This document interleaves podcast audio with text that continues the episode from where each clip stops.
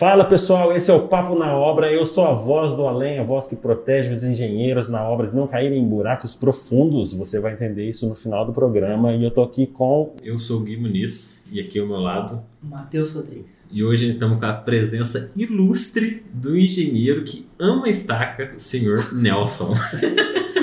Nelson Menezes. E, cara, a gente, a gente pensou e a gente quer começar todo o programa perguntando pro convidado assim, quem, quem é o Nelson? O que, que ele faz? O que, que o que, que, que, te levou a ser quem você é hoje para você estar tá aqui no, no Papo na Obra? Que, qual que é a tua relação com obra, engenharia? Ah, primeiramente, eu comecei com a engenharia, um, um gosto, uma atração pela engenharia ainda bem novo. Porque meu pai, por ser é, engenheiro também. E na época eu via, é, na época a prancheta, aqueles é, outros fez materiais. parte da tua infância. Né? fez. Não, não de forma extremamente presente. E era tudo na mão? Tudo na mão. Nossa, que doido. Não se imaginava. AutoCAD, AutoCAD, Revit. Não, Revit jamais, né? E, e ali eu vi ele trabalhando naquela prancheta, com aqueles. É, cheio de lapiseira, caneta nanquim, papel vegetal, aquela coiseira toda. E eu achava aquilo o máximo. E quando ele estava lá na prancheta fazendo as coisas dele, pegava um livro de arquitetura, Nossa. década de 80, 90, o livro, né? Não. e ficava do lado ali no papel fazendo a mesma coisa. Eu achava aquilo muito interessante. E a gente vai crescendo. Um tempo eu me afastei um pouco, perdi um pouco o interesse, mas nunca morreu. Aí, quando chegou na hora de, de, escolher um curso superior, eu acabei optando pela, pela engenharia. Apesar de gostar muito da área mecânica, ter um passado presente na área mecânica, optei pela civil. E aí foi que a gente é, entrou na faculdade em 2014. E 2014 para lá com 5 anos. 2014, ó, Não, você tem que ter tinha, tinha, tinha um tanto, né? Um tanto bom. Eu entrei com 23, né? 23 anos. É que eu tô fazendo a conta aqui. É, eu ué. formei. 23 anos e meio. Nossa, eu entrei na. Eu, eu formei no ensino médio em 2011. E aí logo eu entrei na faculdade. Você entrou em 2014 ou antes? Não, eu entrei antes. E você já tá. eu entrei em 2014. É? 2014. E ali na, na, na, na PUC. Mas foi direto, não teve dúvida, você já estava bem, bem resolvido. Quanto à escolha do curso? É. Não, decidi. É, porque é sempre uma, uma, loucura, né? É, não, eu nunca tive. ensino médio, terceiro ano. Mas você ficou na, na, na verdade, eu tive. Esse é, meio que você tempo. fazendo? Você tá fazendo. É. Porque você... Esse meio tempo do ensino médio. É, até então. faculdade, Eu estava fazendo técnico, trabalhando. Técnico e é a, a parte mecânica. Isso, técnico e mecânico. É que antes, na minha adolescência e pós-adolescência até a faculdade, eu fiz muitos cursos. Muitos cursos no, no Senai. Ali eu rodei, nossa, demais da conta. Cheguei a trabalhar um tempo lá, fiz o curso técnico. Aí depois do técnico é que eu entrei na, na graduação. Eu mudei radicalmente. Isso foi bom porque você entrou mais maduro, né? Uma certa maturidade. É o que eu recomendo. Cara, se todo mundo pudesse fazer. E direto é Ah, porque eu acho que não tem uma maturidade. Você, é, às vezes você nem sabe se você escolheu a coisa certa, né? é, você está indo numa sequência automática, né? Eu acho interessante formar o ensino médio, trabalhar um pouco, ver o Fazer um mercado, técnico, testar. ali, sentir um pouco de responsabilidade. Colocar o pezinho na água. É. Porque você acabou entrando na faculdade, às vezes tem gente que tá saindo com 23 anos. Isso. É, mas tem gente que acaba, nem acabou o ensino médio, já prestou 17, o vestibular, Eu entrei na faculdade com 17. Hum. Eu não tinha nem feito isso. E eu acho interessante eu- a experiência. O técnico enriquece horrores. Enriquece positivamente demais. Muita coisa que se vê na faculdade, para quem tem um curso técnico, é, no meu caso, na área mecânica, Uhum. não se fala de, de forma difícil, se entende fácil. E se entende além. Mas tu já chegou com um preparo ali. Já, Já, tem uma já. base boa Já. pra. Quanto foi? muita coisa. Claro que a gente fala mecânica, não tem nada a ver com civil. Mas Mas já assuntos. pavimentou ali. a Já. A questão técnica na, na mente já está pavimentada. Como foi a faculdade? Foi Ah. bem? Foi difícil? O curso?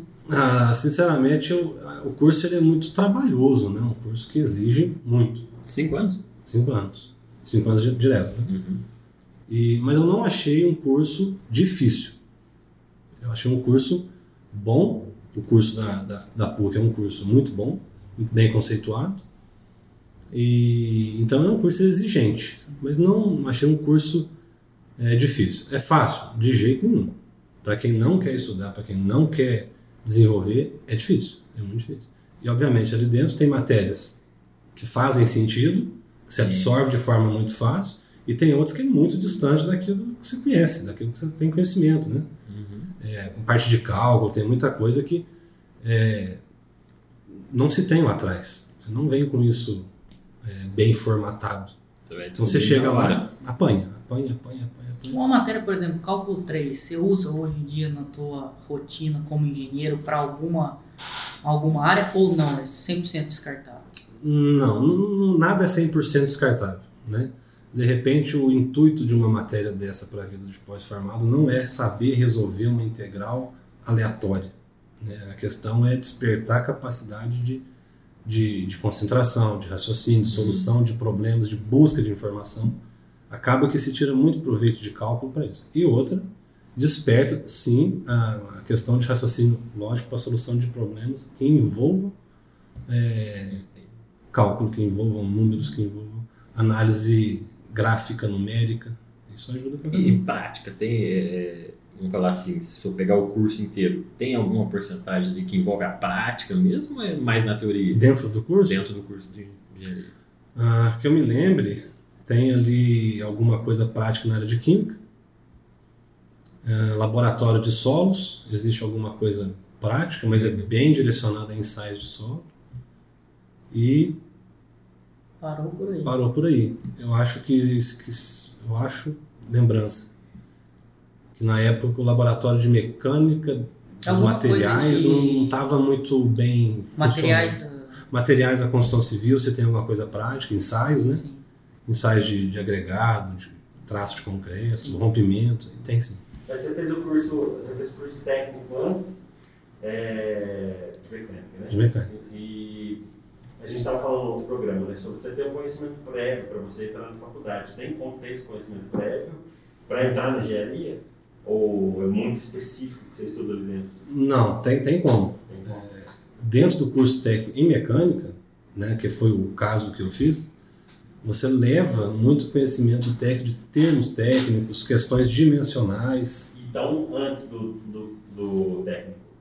Antes do técnico, se é possível ter? É. Por curiosidade, sim. Se a pessoa for curiosa e buscar. É, tipo, esse interesse prévio ali, você vai atrás vai, por conta própria. Né? Vai. Mas questão de escola regular, não. Há uma habilidade para eu. O Gui, por exemplo, é um monstrão aí na arte, né? No design. Ele já entrou na faculdade. É, já sabe. É um cliente. Ah, não, mas aí é um talento, né? A pessoa é, talento, vem não, com isso, né? Isso tem alguma coisa que tem como ter isso na engenharia? Acredito que sim. É. Acredito sim. Mas na parte de cálculo? Não foi meu caso, mas acredito que você também amarra, né? Você desenhava. É, não, é. A questão de desenho, sim. Mas é, o desenho ele é só um, um, traçado, você precisa de técnica. Você precisa é uma de... ferramenta para você. Né? Eu não parti para a parte de criação. Talvez isso seria bem interessante se fosse para a parte de criação. Mas não é, não é o caso. Uma pergunta interessante. É, até porque o, o, programa anterior foi com o arquiteto, agora com o engenheiro. A questão de criação, criatividade, isso. Porque se você fosse colocar um paralelo em arquitetura e engenharia, é, existe, tipo assim, que os arquitetos são criativos, existe uma linha artística e é técnico, é pegar aquilo lá e fazer parar de pé. Sim. Existe um lado criativo, sabe? Dentro da engenharia. Se usar um, um lado mais artístico, criativo na engenharia, ou isso é a engenharia, ela é bem ampla. Né? Por que, que eu digo isso? É, pode existir dentro de algum segmento da engenharia civil.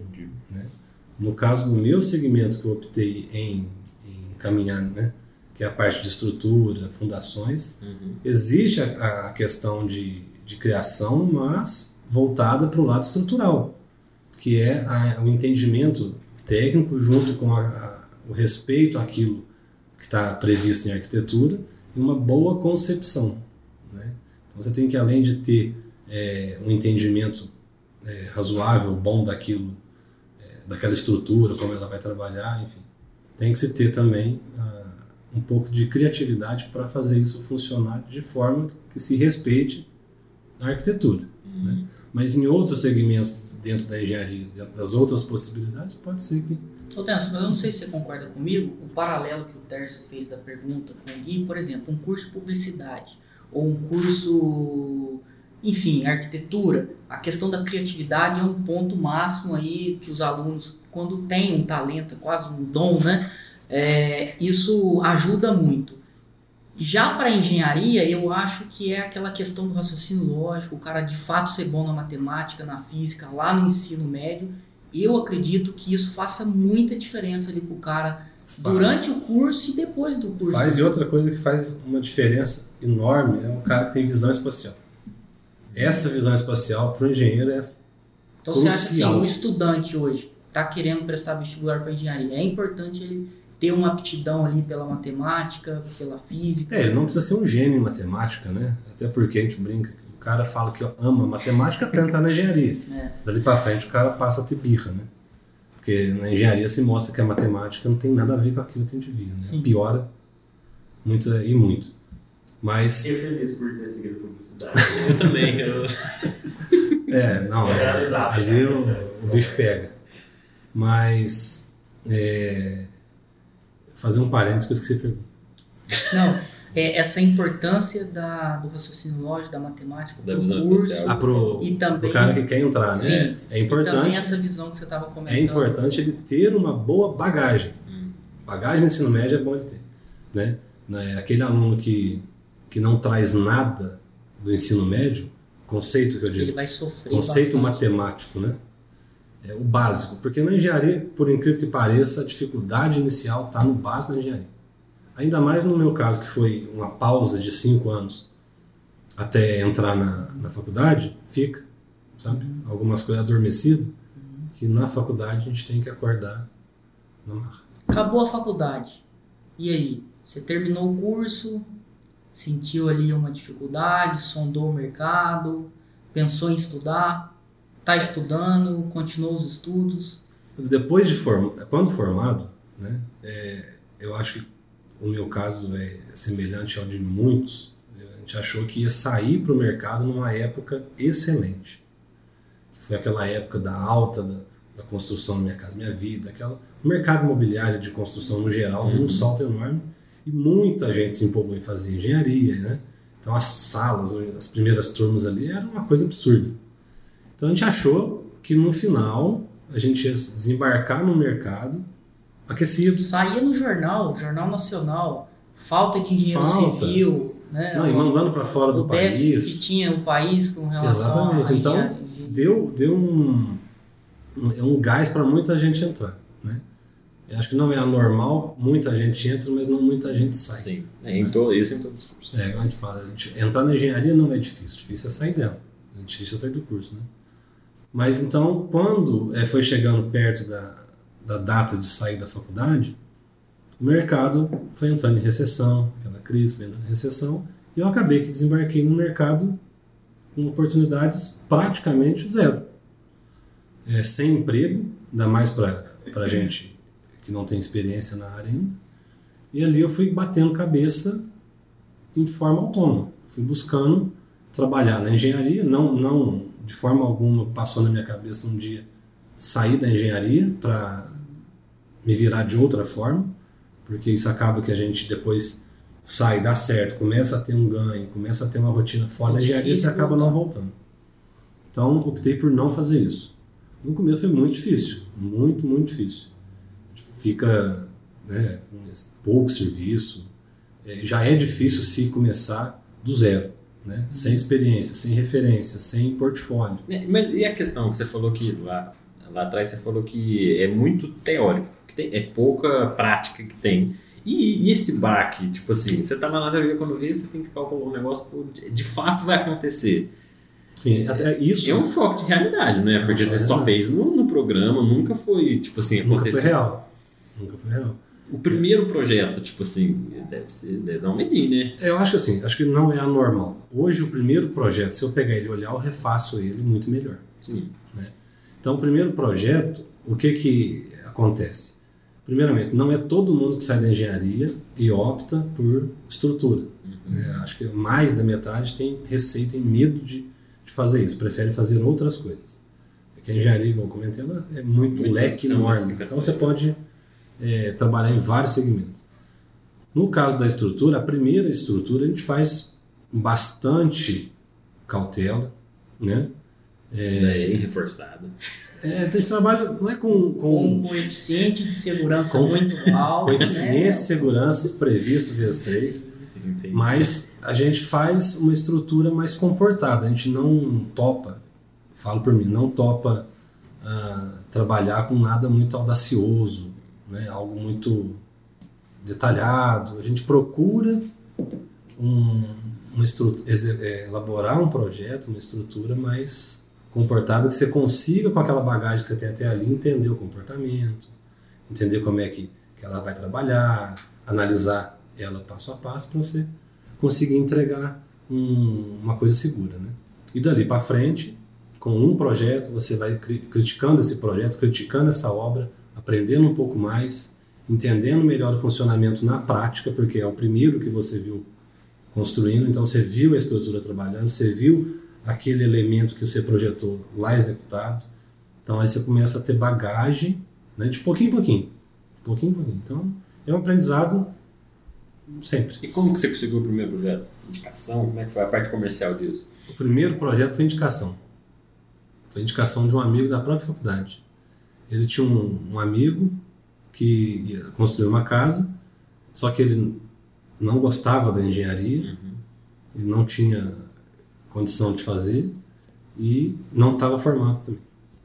E ele me indicou, falou, ele vendeu, ah, foi coisa de amigo mesmo, ele vendeu meu peixe. né?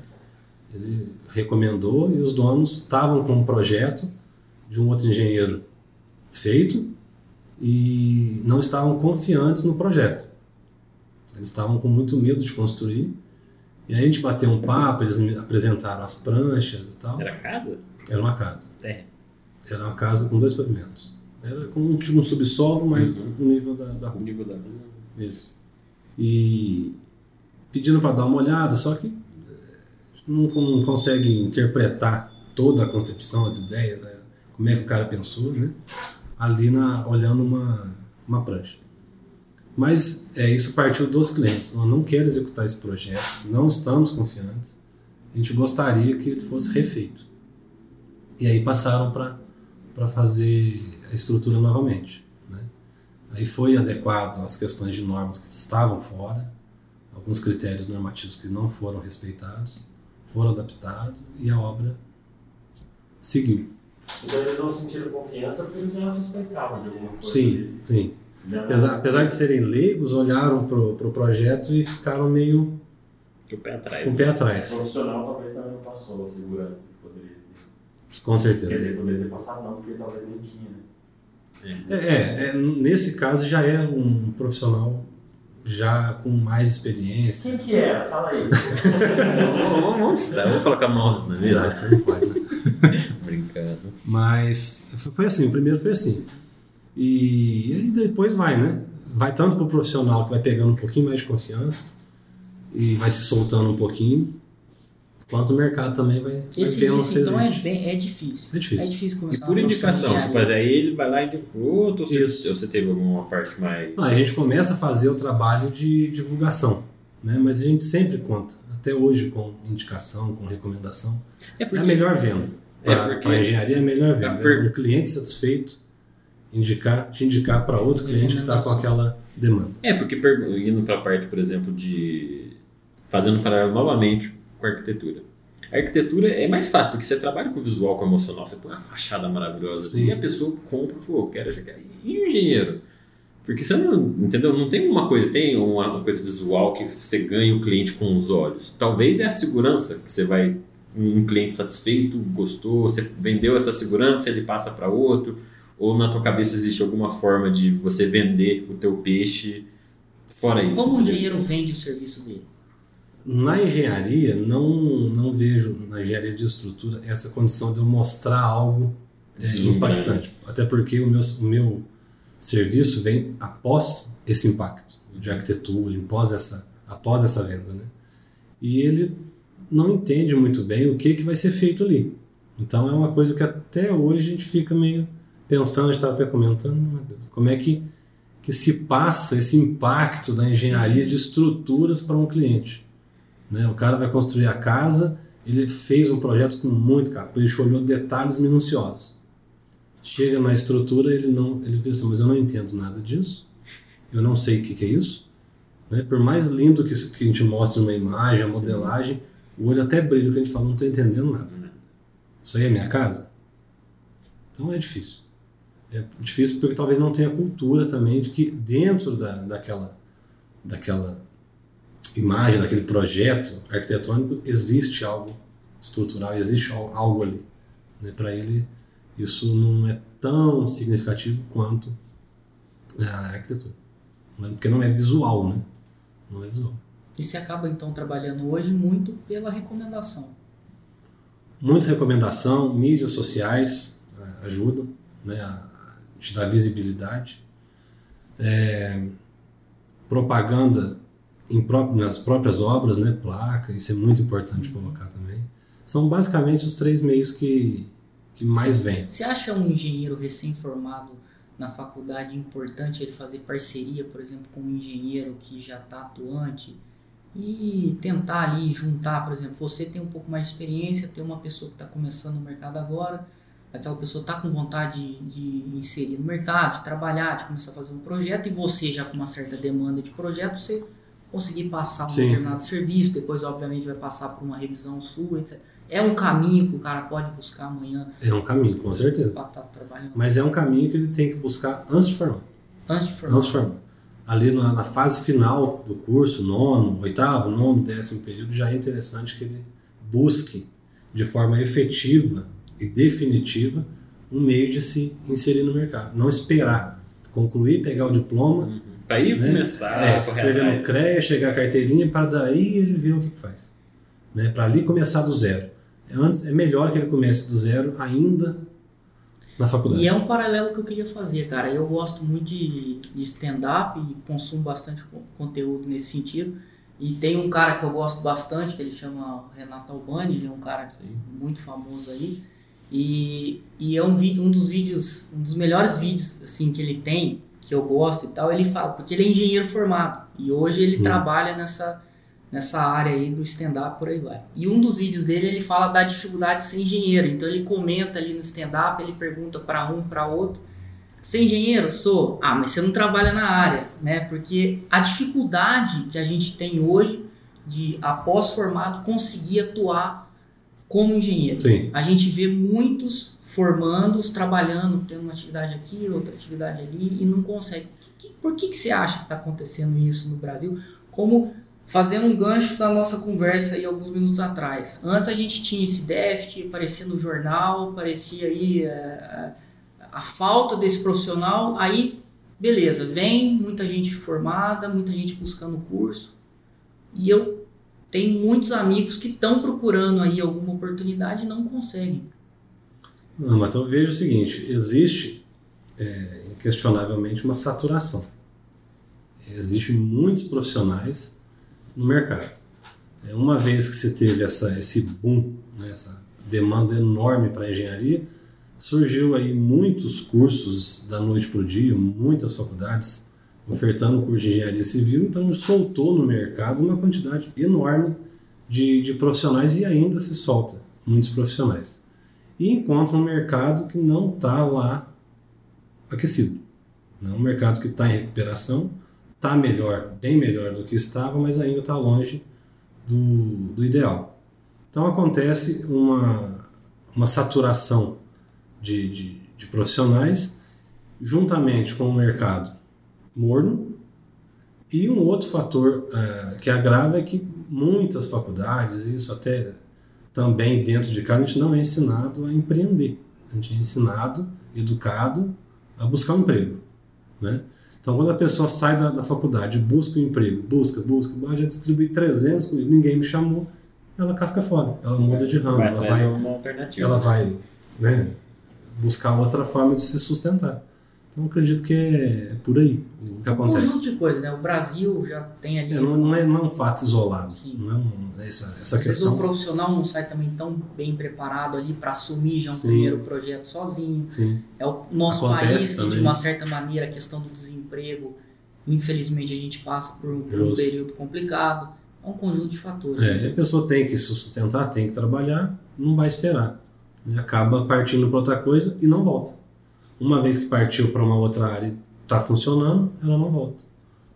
Por isso que é importante hoje, se você fosse dar uma dica, o cara que está querendo fazer engenharia civil, né?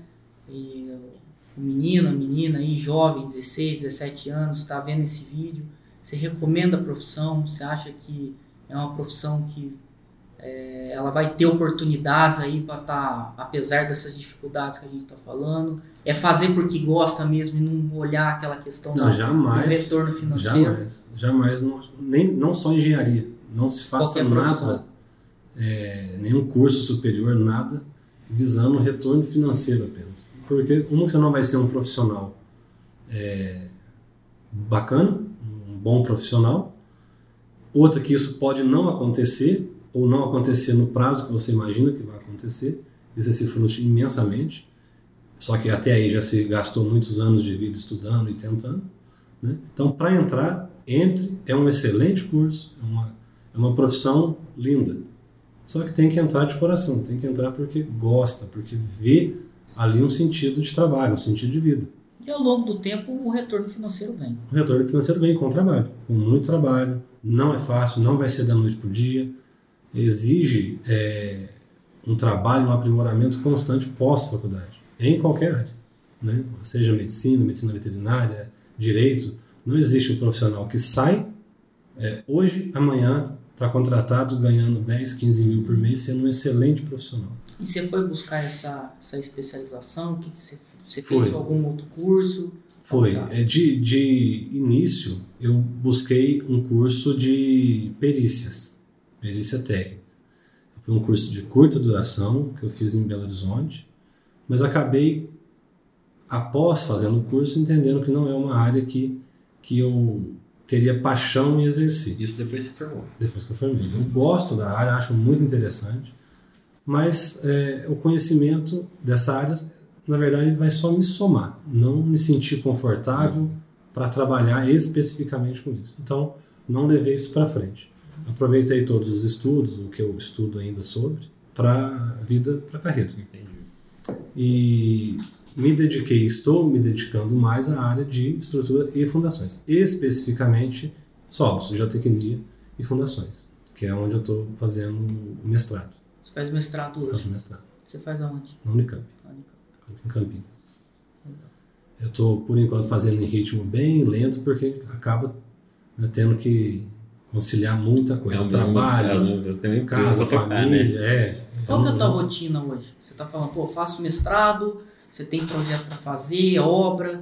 Como que é? É, a tua além de você ir pra hoje? praia uma vez por mês, o que, que você, nesse meio tempo? É, quando eu volto da, da Quando você praia, volta da praia? A gente tem que trabalhar. Até, não, mas enfim, a gente pode. Dá pra projetar da praia, né? Não necessariamente você vai pra lá. Você não Dá, não, com certeza. Dá pra sentar na, na areia com o computador no colo. É melhor projetar de frente pro mar do que projetar em casa, no quarto. Com né? certeza. Eu nunca fui na praia projetar, mas pode funcionar. Um dia você é péssimo. É.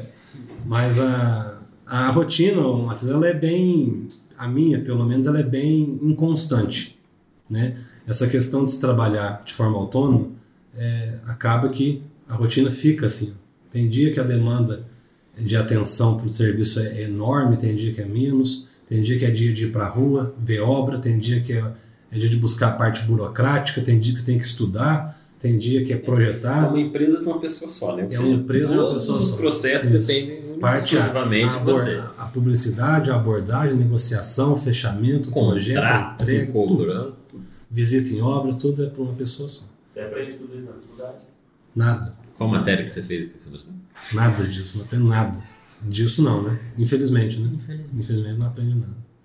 É na Faculdade, raça, né? faculdade a gente sai, não, a Aprende fazendo. né? gente estuda 5 anos de engenharia, a gente sai de lá não sabe como se registrar no CREA. Exato.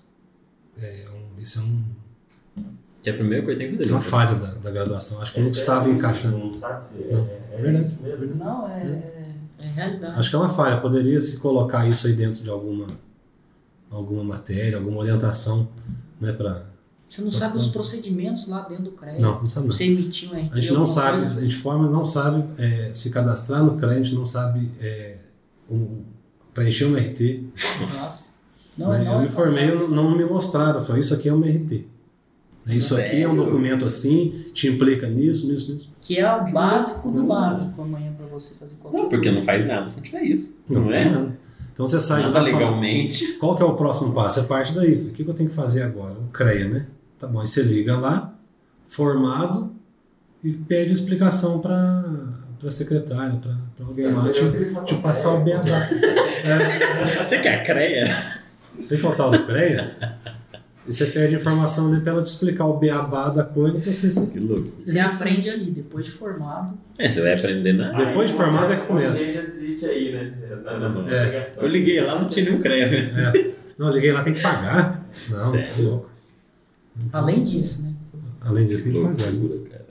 Que a mensalidade, né, na verdade é anual, né? É, anuidade. Anuidade não é nada barato. Não é.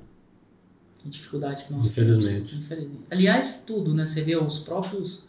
Que acaba sendo a, a- como você pegando aí, fazendo um paralelo com, com a atuação do teu pai. Antes era ali na mão, aquela coisa assim, muito. E hoje em dia a gente. É tudo software, né, cara? Hoje Tudo software. dificilmente você pega ali para lógico fazer um memorial de cálculo, alguma coisa assim. Você às vezes, né? Sim. Deixa eu conferir aqui. É, na verdade tem, tem coisas que o software não faz. Não é? Mas na hora ali da- do, do projeto a gente fica refém de- do, dos softwares. É uma. É uma tá ali para ajudar a gente. né? A gente não É uma pode. ferramenta. É uma ferramenta. E tocando um pouco nesse assunto, as ferramentas que você gosta hoje como engenheiro, porque a gente tem contato ali dentro da faculdade, software X, Y, esse é melhor, esse é pior. Existe mesmo o melhor ou pior, ou não? É o que você né, acaba aprendendo ali na faculdade? O que, que você me fala um pouco a respeito disso? Ah, mas em questão de software, é difícil falar que um Porque é muito importante, né? É um tema muito. E isso você perguntar para mim, você vai escutar uma coisa, se perguntar para engenheiro B, é, vai te falar outra coisa, para engenheiro C outra coisa. É, ainda mais se cada um trabalhar com o software, né? É, o software, ele é uma calculadora. Você imagina uma calculadora é, chique, uma calculadora personalizada para aquele serviço, né? Então, o que que manda o software? Aquela pecinha que está atrás do computador, quem está operando ele. Né? Se você tem uma boa concepção, isso não é coisa do software, isso é coisa do engenheiro. Se você tem um- uma boa crítica dos resultados, se você, primeiramente, sabe interpretar o resultado, né? se você sabe configurar o software de acordo com os parâmetros técnicos e ideais para cada tipo de projeto, isso é o que manda a, a modelagem, isso é o que manda no projeto. O software vai calcular para você com base naquilo. Obviamente, existem softwares, como calculadoras mesmo, que são mais evoluídos, possuem mais recursos, mais refinos do que outros. Né?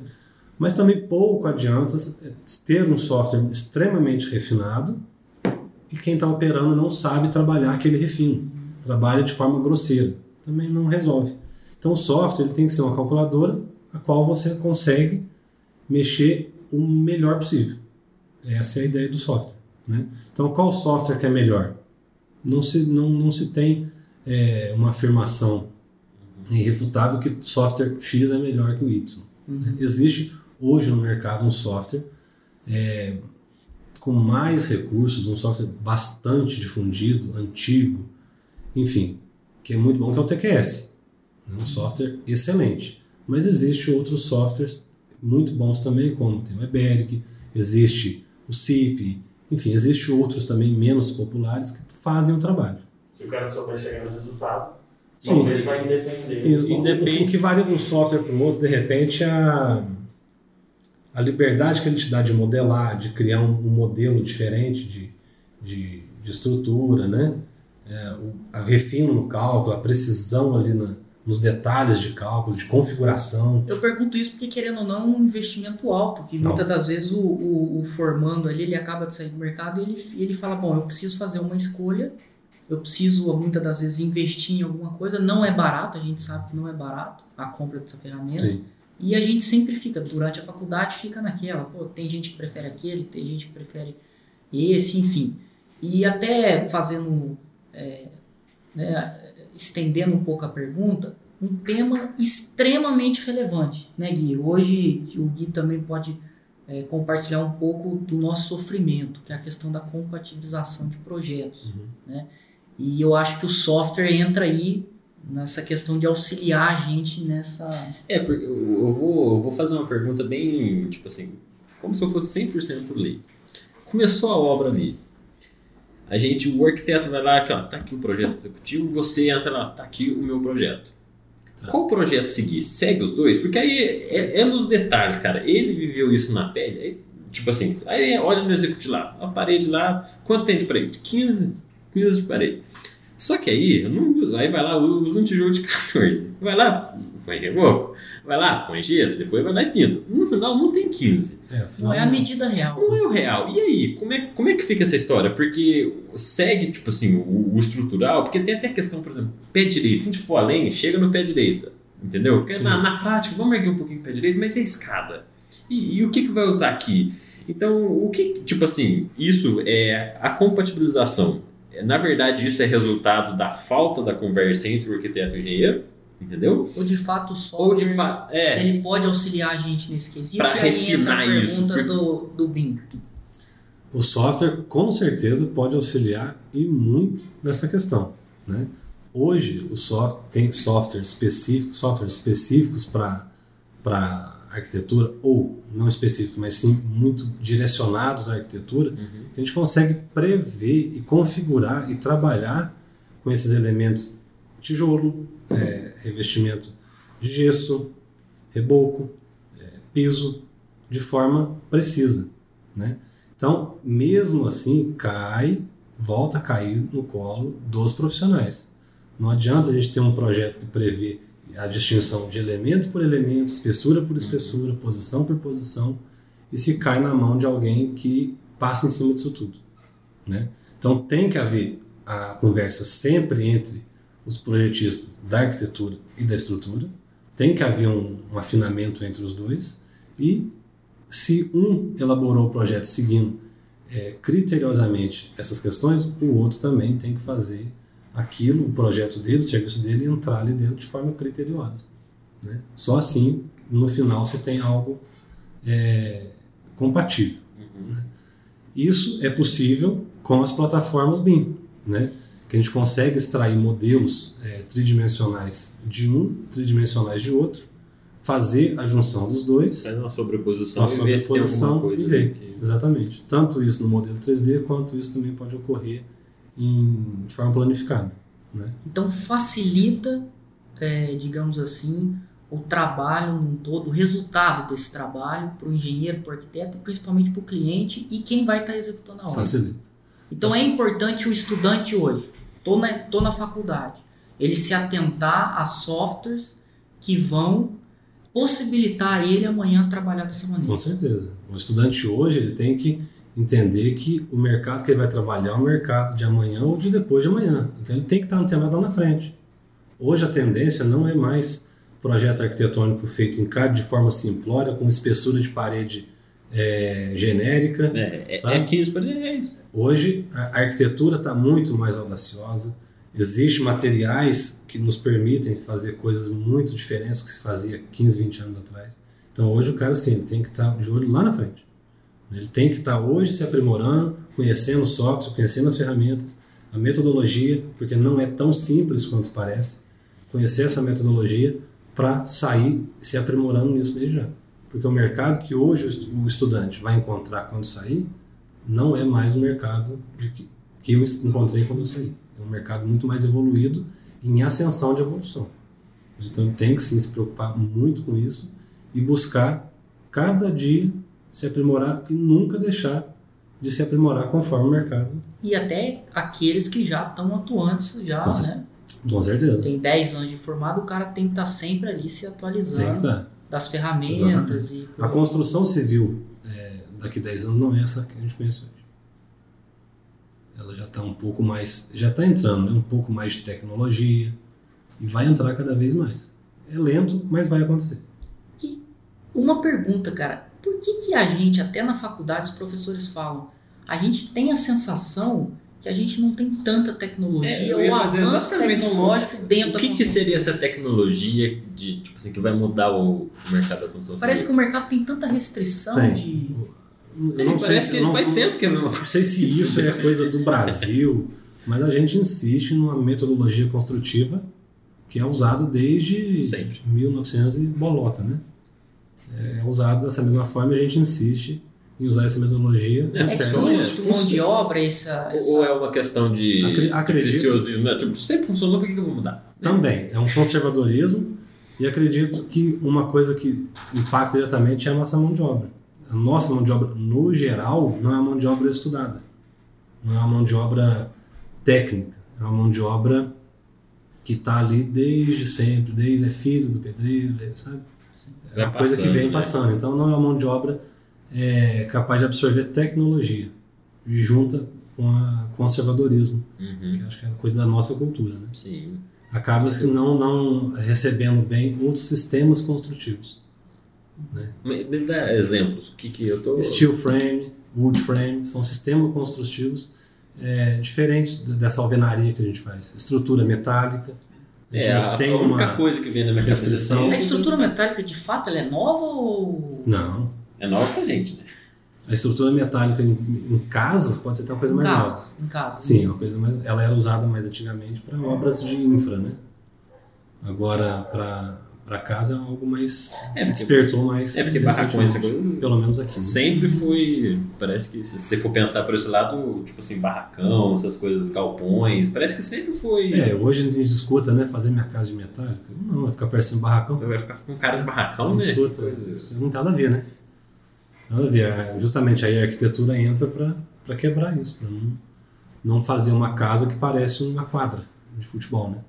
Não, hoje você tem casas de alto padrão estrutura metálica maravilhosa. Maravilhosa. Tanto é que é uma tendência hoje É, é, tanto é que é uma coisa bem ali do alto padrão, né? É, acaba que ficou uma coisa elitizada, né? A estrutura metálica ficou algo. Mas, mas voltando é, a questão da- das tecnologias, o que, que traz de benefício? Custo? Ou, sei lá, talvez a questão do tempo? O que que essa. Entendeu? Quais são os benefícios dessas tecnologias que você comentou que daqui, por exemplo, daqui a 10 anos a construção Ah, vai ser acredito que tempo, qualidade do, do produto final, tempo de, de execução, ah, pode impactar, consequentemente, em custos, né? Talvez desperdício. Tanto, e e a tecnologia também ela vem em materiais, não só em tecnologia de sistemas construtivos, mas também em materiais. Materiais mais precisos, mais resistentes, mais leves, materiais anti-chama, materiais mais. é, é, enfim, Uhum. tecnologias em Uhum. materiais. Isso aí é que vai, vai aparecer bastante. Entendi. A gente vai sair dessa, dessa questão de usar um bloco cerâmico pesado, né, um vigamento pesado para suportar um peso de fechamento. né. Se for ver, não tem muita, muita loja a gente fazer um fechamento com algo tão pesado. Né? A gente encarregar a nossa estrutura toda para suportar um peso próprio enorme. Que é só pra fechar. É, se a gente for ver hoje a estrutura de concreto, é o peso próprio dela né, é enorme. Uma coisa absurda. Dá para ficar mais leve. O aço, por exemplo, é uma estrutura muito mais leve. Uma vez agora mais leve, ele está suscetível a outros tipos de interferência, né? Uhum. Mas é uma estrutura muito mais leve. E possibilita algumas coisas que a alvenaria comum Exatamente. Possibilita Não, né? é, é, empregos em que o concreto armado já entra com uma certa E limitação. muitas vezes por ser muito pesado, né? é muito pesado, ele tem a limitação de, de deslocamento, né, de próprio peso próprio, começa a ficar algo que não eh, se resolve. O próprio peso começa a atrapalhar na sua estabilidade, enfim. Aí a metálica entra para somar, né, ela entra para substituir isso muito bem.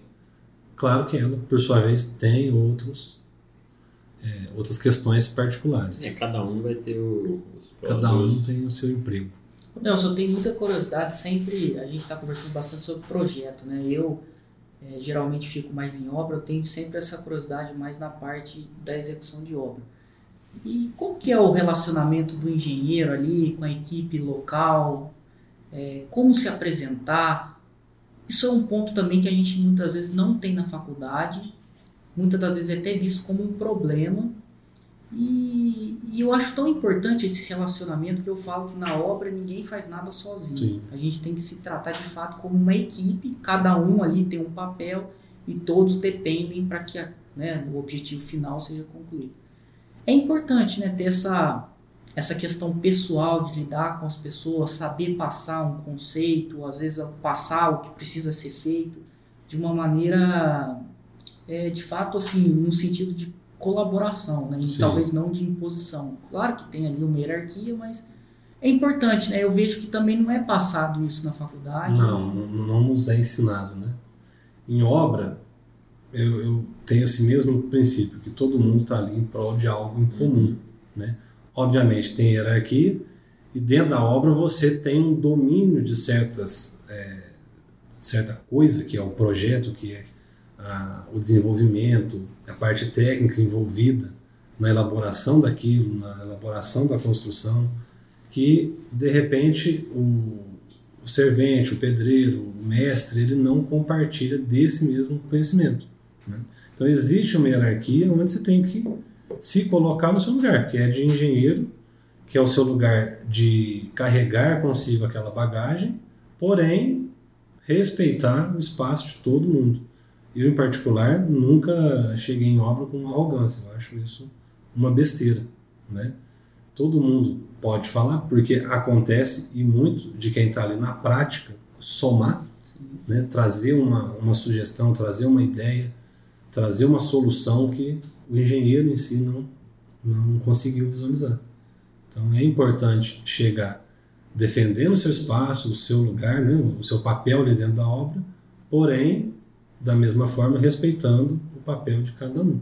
É manter um equilíbrio, né? E dentro, o cara né? também trabalha naquilo, faz muito. Sim. Às vezes tem uma visão mas, que você fala. Mas gera conflito? Gera. Gera conflito, né? A gente brinca, dentro de um conflito, alguém tem que ficar quieto. Né? Não digo que ficar quieto é ceder. Uhum. Alguém tem que entender que alguém está falando borracha e aí ficar quieto. Sim. Né? É o que eu busco. E Você já teve alguma experiência assim negativa nesse ponto ou não? Já. Já eu tive mais. Não, já, já. Já tive uma experiência. Eu dei mais sorte de não ter tantas experiências assim. Mas já tive uma experiência assim de, de uma mão de obra muito ruim e teimosa.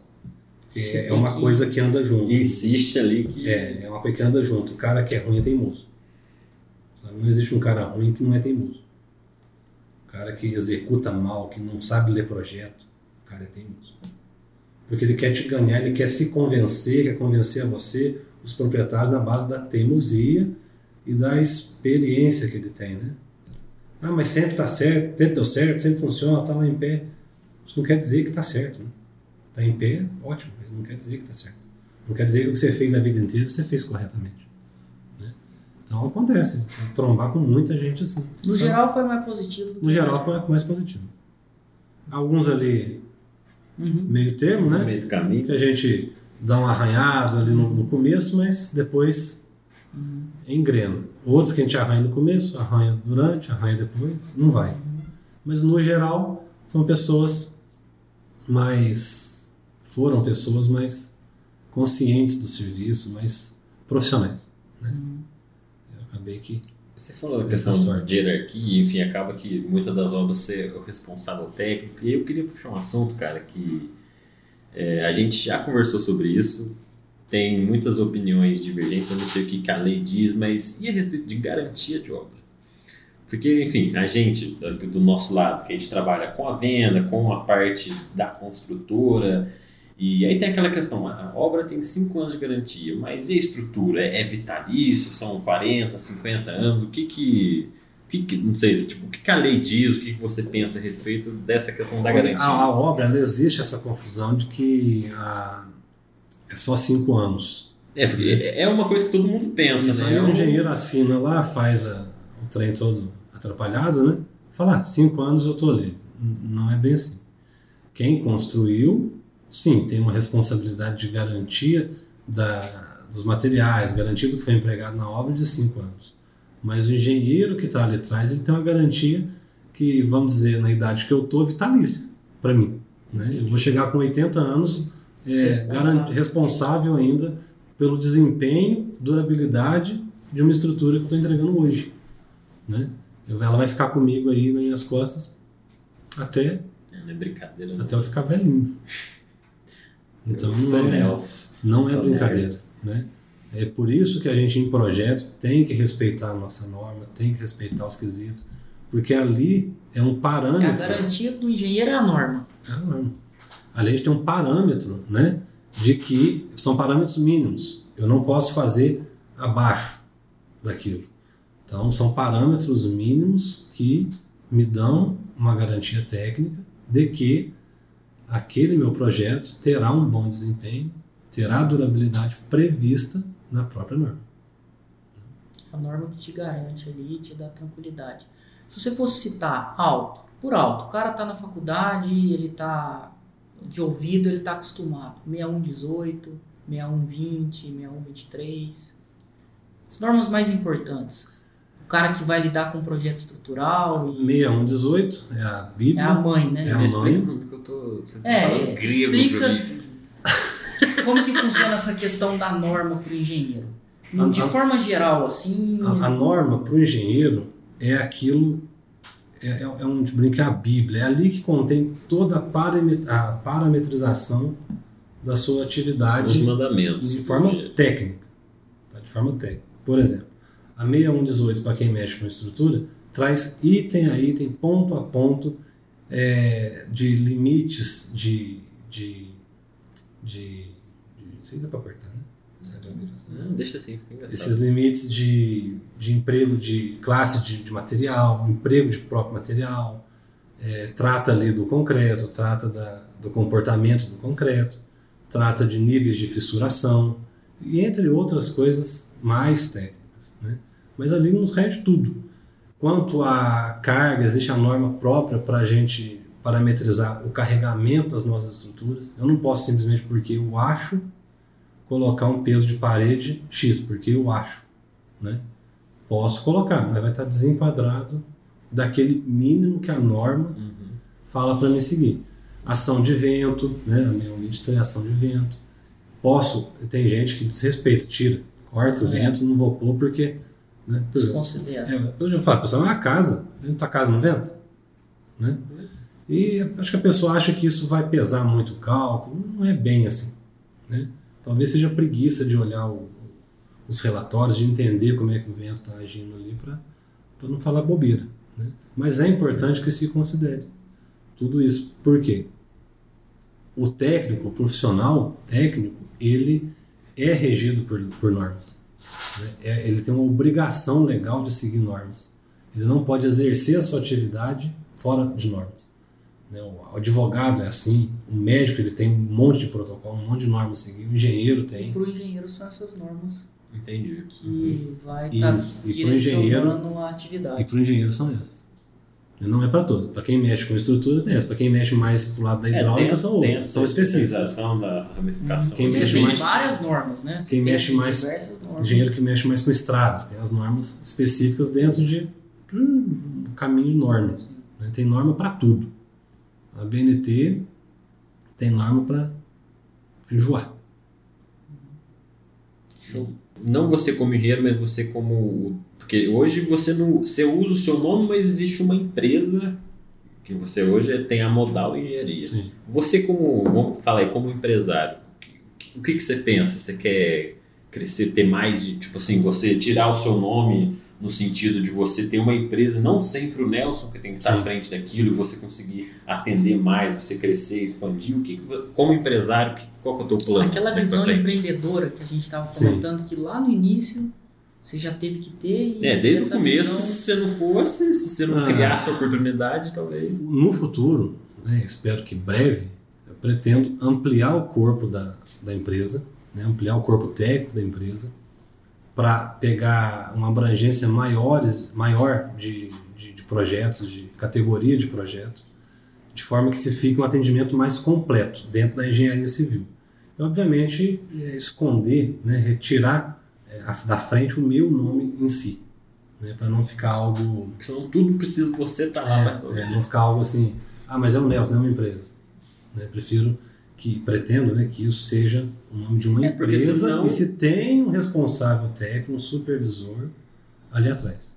Porque senão você cria um limitador, né? Porque você não consegue Sim. estar em todos os lugares Não, ao mesmo tempo, você não consegue atender. Limita fácil. Fácil. Limita fácil, porque é, é um serviço que demanda muita atenção. Né? Ainda mais se for para obra. É outra coisa É, muito, se for muito visita em difícil. isso aí você tá Muito difícil é conciliar projeto com obra.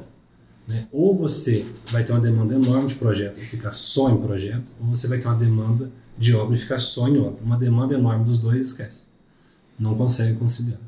É algo inconcebível. A obra toma muito tempo.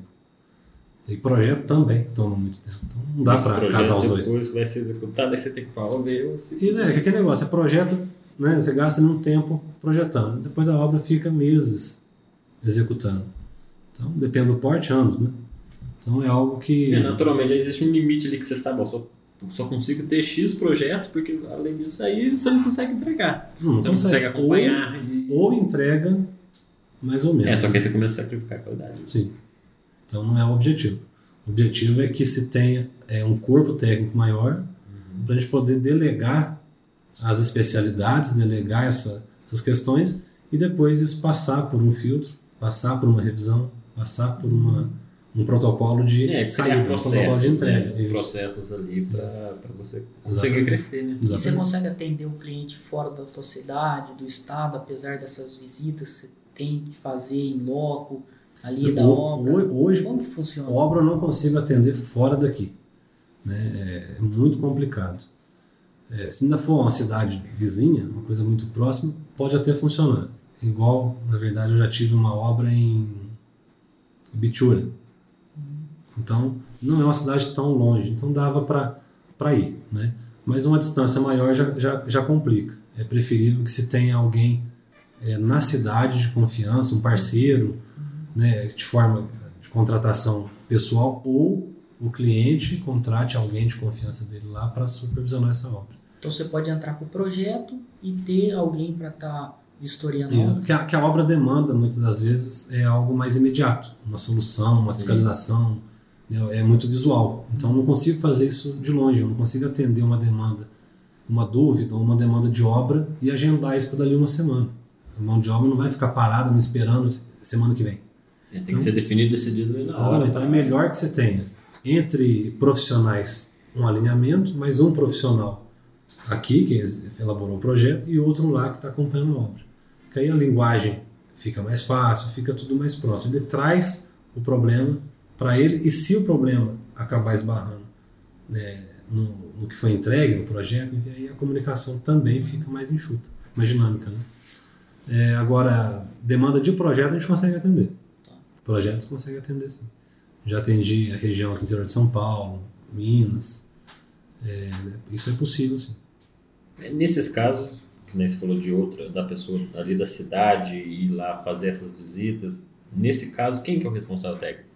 O responsável técnico É quem é acompanha? quem acompanha. Então aí essa pessoa vai ser, você só vai ser só fazer um Isso, projeto. só o projeto. Né? Não, não é correto que quem não está em obra, quem não está visualizando, não está verificando os pormenores, isso, É a seja responsável. de execução? perto da execução. O ideal é que quem seja esse responsável é quem de fato vai estar fiscalizando a obra. E quem fez o projeto fique só com a RT de projeto. Esse aqui é o correto, né? Ou seja, você pode ali formar para engenharia, quer atuar só com obra. Você só pode, por exemplo, se, se for o caso, a pessoa assinar só para a obra, ela acompanha a obra. Não, Pode é- ser isso? é- é Faz a uma- parceria, ó, só faço projeto, por exemplo. Sim, Só não mexo com obra. pode ser feito. A questão de obra é uma ramificação muito interessante da engenharia civil. Ah, é? A pessoa pode ser só de obra, só em Só obra. para ficar Só ela faz o gerenciamento, o controle tecnológico de materiais, É que aí dentro disso dá para ir destrinchando tudo. Claro. Não, e além uma forma até interessante de você ter um ganho financeiro a partir disso, lógico que você tem que ser uma pessoa mais especializada, mas é consultoria. Você tem um problema, às vezes, é, no seu lote ou na sua construção, e você precisa de alguém especializado, porque está acontecendo um problema ali. Sim. Você liga para um engenheiro, ó, o cara tem mestrado, doutorado ali na área, e o cara pode prestar uma consultoria para você ali, pontual, do Mas você sabe, tá cons- consultoria, eu tenho uma ressalva quanto à pessoa que é es- estritamente teórico. A prática ensina muito. A prática, o problema que se ocorre na prática, ele ocorre na prática. Né? Muitas das vezes esse problema não ocorre na teoria. Então, mas o cara que é só de obra também vai faltar teoria para ele. Então, o consultor, né, na minha visão, é um cara que tem uma boa teoria e tem uma boa prática. É o cara que alcançou o equilíbrio, né? É o equilíbrio. Ele consegue é, entender a prática, puxar a teoria, aplicar, entender o todo. Mas é nesse sentido que eu estou comentando Sim. mesmo. A pessoa ali, Uhum. ela exerceu a profissão já há um bom Sim. tempo, ao mesmo tempo Assim, ela está não- sempre ali buscando, Sim. tem o cara tem é mestrado, uma tem ramificação doutorado. que o cara sai da faculdade já consegue. Sim, não, é- é- exercer, né? exato. Essa, essa, essa, digamos assim, essa atuação como consultor demanda ali anos de Sim. experiência nesses dois, nesses dois ambientes, teoria e prática. Uhum. Demanda- Mas é, é, um, é uma de- de- forma demanda de você... muita prática, na Sim. verdade. Né? Demanda muita, muita prática. Um consultor bom, né? Porque tem, tem consultores e consultores, né? É Como tudo nessa Como vida. tudo. Né? Consultor com pouca bagagem que ele acaba não dando uma assistência tão precisa ou né, falha, né? Alguns com muita teoria, outros com muita prática. Que...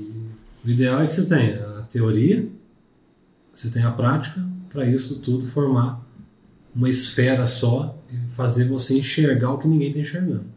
Essa que é a ideia da, da consultoria, do consultor, né? É sanar um problema que quem está na obra não entendeu, isso teórico também não. É, exatamente, até porque ele é chamado justamente, muitas das vezes, pela falha de quem... É, já, Não, já existe um engenheiro Já- ali é, na, na jogada. Existe alguém já ali assinando. Sim. Então, provavelmente passou ali alguma E coisa. dentro da, da consultoria existe a sua especialidade. Não existe um engenheiro consultor, aquele que consulta tudo, sabe? Qualquer coisa, né? Por Não, geral. Não, não existe. Existe, se você tem um problema em solo, você não vai buscar alguém que é especialista em hidráulica. Até na faculdade a gente comenta muito isso, né? Daquele engenheiro que sai, é até um tema meio polêmico, sai fazendo todos os tipos de projeto que existe. É, coisa de É complicado, né, Nelson? A de gente, iniciante, né? Porque precisa, né? Então. você precisa Mas é, é- sabe o que, que, que é até interessante? Porque nem todos saem da faculdade já com gosto. Né? Porque na faculdade você experimenta Uhum. as matérias. Você não, não fica especialista em nada, você experimenta as áreas. E dali dentro muita gente já decide, fala, adorei isso aqui, detestei isso aqui, e acaba já saindo mais direcionado. Mas tem gente que sai meio neutro. Então, vai executando uma experimentar um coisinha aqui pouquinho. ali para vendo o que, que quer seguir. Né? Então, às vezes experimenta a parte hidráulica, mais ou menos, aí vai para a parte de solo, mais ou menos, fundação, estrutura. Por fim, ela acaba às vezes mexendo com, a, com obra, com a execução de obra, porque adorou. Né? Outros E já o, o ideal é isso, né? Especializar, é entrar, se aprofundar ali como É o ideal. profissional. É o ideal. Você Tem as vantagens. Se especializar, você vai caminhar para um nicho mais é, específico, onde a concorrência é menor. Né? Então, o teu público ele tem é, menos é, quantitativo, menos opções. Uhum. E existe a questão de você estar trilhando um caminho é, muito específico. Uhum. Você acaba passando por oportunidades de ganhos que Uhum. você não vai pegar porque você está caminhando para um Você lugar tá específico. ali. Então, Não tem essa- essas vertentes. E isso acontece mesmo.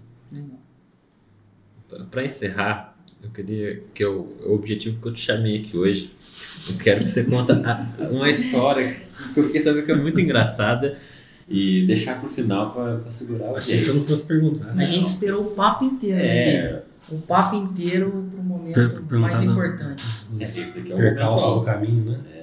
É, contar umas experiências que aconteceram né? Essa Na. Divertida, dolorosa, né? Como engenheiro. Você quer perguntar uma experiência É, específica, É, a né? gente- que a gente já se tiver outras, vambora. Você quer saber da- do dia que eu caí dentro de um buraco de uma sapata, né? E de um terreno que, que bem, bem peculiar, né? Bem peculiar, um terreno assustador. Que aliás eu não sei da, Não, não, ele sei não- da não, história. ele não Na sabe. verdade eu não Eu sei. não- eu- Você não sabe? Ele não. contou por Você cima vai ter que pra mim, tudo assim, no sentido que eu vou fingir que eu nunca ouvi também. É uma obra. é, eu te mostrei a foto da obra. Hum. A casa pronta. Hum. Eu te mostrei a foto da, da- da Ah, casa café. pronta. Foi aquela casa lá. Que, os- aquele vão grande. Isso, aquele vão grande, piscina e tal. Ah, tá. E ali estava se executando as fundações do platô superior, Sim. né, que ali são dois níveis. Fez o primeiro é, platô ali embaixo e depois fez é, as fundações lá em cima. E nessa execução de, dessas fundações, é, a parte de cima tinha muita rocha, sabe? Pedraiada lascada. O terreno em si já era muito pedregoso, mas ela tinha muita rocha grande, né, inteira, um maciço. E precisou é, quebrar, detonar, enfim. E acabou que nisso se abriu um, é, valas maiores do que o, o necessário. A gente optou em fazer essa abertura, porque para poder quebrar as pedras, e nem sempre ela quebra na geometria que a gente está querendo, então ela vai se lascando e tal. Então abriu, um, acabou fazendo um, uma cova, né? Literalmente. Bem grande. Literalmente, já vê a história. Bem grande. E para a gente conseguir acertar o fundo disso e tal, ela ficou um pouco funda. Tá quanto? Ah, 1,60m, por aí. Não, eu não sabia que era tão isso. É, ficou- Alto. ela não ficou regular, ela não ficou como se fosse uma piscina, ela ficou irregular. Imagina um, uma cova aí mais ou menos 1,40m, 1,60m, todo irregular, cheio de pedra. Só o é mais ou menos isso. E isso ocorreu também porque, na, na- na- pela geometria da casa, precisou fazer fundações muito próximas. Então, acabou que um- uma, uma sapata, né, o buraco dela acabou emendando com outra e ficou uma coisa grande. E feita a locação dessa, desses pilares, lá onde ia ser a sapata, eu fui lá conferir a locação, fui conferir se era possível executar as sapatas da forma que estava o solo. E para fazer isso, tem que descer. Né? Lá no, tem que entrar, na verdade. No, Tem que entrar lá. Precisa entrar para ver o fundo. Para ver a, aonde ia ser o centro do pilar, fazer a, um contorno da sapata para entender se ali cabia, se precisava abrir mais, precisava rebaixar. Fazer os acertos, os ajustes, né? E, enfim. Quando eu fui descer, eu fui descer nesse, nesse buraco, eu fui pisar numa pedra. Foi igual de 10 barrancos mesmo, né? Só que eu tava com a bendita de uma calça, aquelas calças coladas. Uma coisa que você nunca vai pra obra com isso. É, é super adequado, né, pra Super adequado. Aquela calça, sabe, não é jeans, aquela coisa que estica. Engenheiro estiloso, né? Aquele que, desculpa, que não estica. Você- É outra coisa. Nunca vá pra obra com uma calça zero, não estica zero. Fui descer, então levei um pé, a bendita da calça não esticou, o meu pé não chegou onde deveria e pum. Caí Mas você igual- tava na qual? Eu tava num nível alto. Não, imagina que o cara tem quase dois metros de altura. Não. Você imagina descer, eu ia descer é, do ponto alto, pisar numa pedra e descendo, né? Não é uma coisa enorme. Mas é pisar numa pedra, para pisar mais baixo, para chegar no ponto mais baixo. Então, eu pisar nesse primeiro ponto, minha perna não chegou. Não chegou onde precisava. Aí, dali, virei direto. direto, lá dentro. Pá, caí. E o pior, eu caí em cima de pedra, aquela coisa toda, né? E o pior, que eu escuto o pedreiro. "Ô, você também caiu? Esse foi o pior. Fica despreocupado, você não foi o primeiro. Então, pô, complicado, né? Por isso que é importante o equipamento de segurança, É. né, cara, nessas horas. E a calça. E a calça. Não, mas a vestimenta, é sério, a vestimenta É para a hora importante, é né? importante. Tem que ser um investimento adequado. Né? importante. Então, é, machucou muito pouquinho, né? Porque o tombo não foi de grandes alturas, mas foi em cima de pedra. né? Perigoso. Então é perigoso. É, são pequenos incidentes de, de obra, né? Que deve ser evitado. Procurar Boa, evitar. Nelson. Gostei dessa. Cara, muito obrigado. Já, Eu que agradeço. já fica aqui o convite pro próximo, porque eu acho que a gente tem, tem muito papo, enfim, já- tem coisas ali que eu quero entrar mais a fundo pra gente discutir, algumas polêmicas, Ou- ou- outros casos. outros casos engraçados que aí eu, eu, eu não quero que você me conte em off, eu quero que você conte no programa. Surpresa. E quero fazer um programa de arquiteto, não versus, né? Arquiteto- Engenheiro para entrar. É, existe essa- polêmicas. um versus, É. Tem verso, não tem? Enfim, isso vai ser um. Vai ser interessante. Muito obrigado pela tua Eu presença. que agradeço. Valeu, Obrigado a Nelson. vocês pelo Até a convite. próxima. Próximo estamos juntos. muito papo aí. Isso.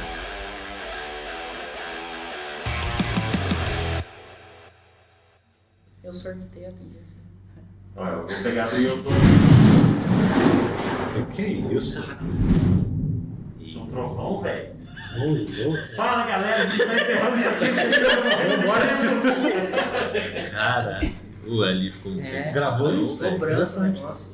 Gravou. E já dá um corte, né? Saiu, com certeza saiu. Tá louco? Não, é, o negócio foi lá em cima, cara. É. Ô, louco. Caraca. Nossa, agora O negócio foi forte. Agora todo mundo a Vai todo mundo aqui, ó. Nossa, agora